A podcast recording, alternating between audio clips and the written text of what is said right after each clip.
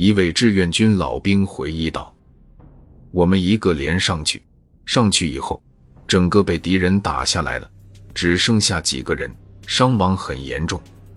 结果营长又派第二个连上，硬往上冲。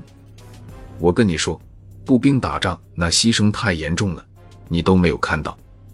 发起冲锋的时候，敌人的火炮、敌人的飞机。”一炸一大片，一倒一大片，前面倒，后面哗啦啦，跟潮水一样又上来了，不怕死。志愿军之所以打胜仗，根本的原因是不怕死。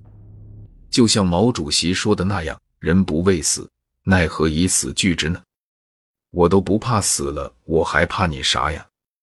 美军第二十三团眼看就要被志愿军直插心脏了。突破口上四处闪耀着白刃格斗中刺刀的寒光，声嘶力竭的呼喊声扩散开来。腿部受伤的弗里曼手臂也中弹，整个二十三团眼看就要被分割成碎片。也是在这个关键的时刻，中国军队最不愿意看见的场景出现了，天又一次亮了。二月十五日清晨。灰蒙蒙的阳光洒在白茫茫的山岭上，还没有把血流尽的双方都拼不动了。志愿军吹起了收兵的军号，防御圈上有三面停止了战斗，但志愿军决定守住南面已经夺取的阵地。他们相信，只要天黑，就一定能够拿下地平里。如果说地平里之战让李奇微看到了自己亲身参与过的阿登战役的影子，那么对于中国军队而言，与底平里之战最为相似的莫过于发生在四年前的孟良崮战役。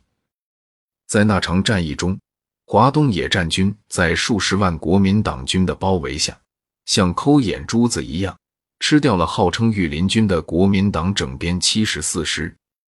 与那场战役一样。胜负的关键在于，是攻方先吃掉守方，还是守方先等来援军。二十三团的弹药消耗巨大，人员伤亡惨重。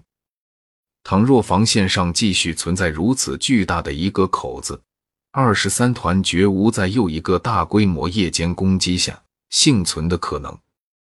如果还想保住坚守地平里的一丝希望，就必须在白天。消灭掉中国人突进防御圈的那股力量，在飞机、坦克与重炮的支援下，美军奉命夺回丢失的山包。可是，美军士兵们个个精疲力尽，由于没有睡眠以及日夜不停的寒冷，他们已经坚持不住了，弹药也严重不足。这些美国人来到南面坡地的脚下时。中国士兵以无比的勇气凶猛还击。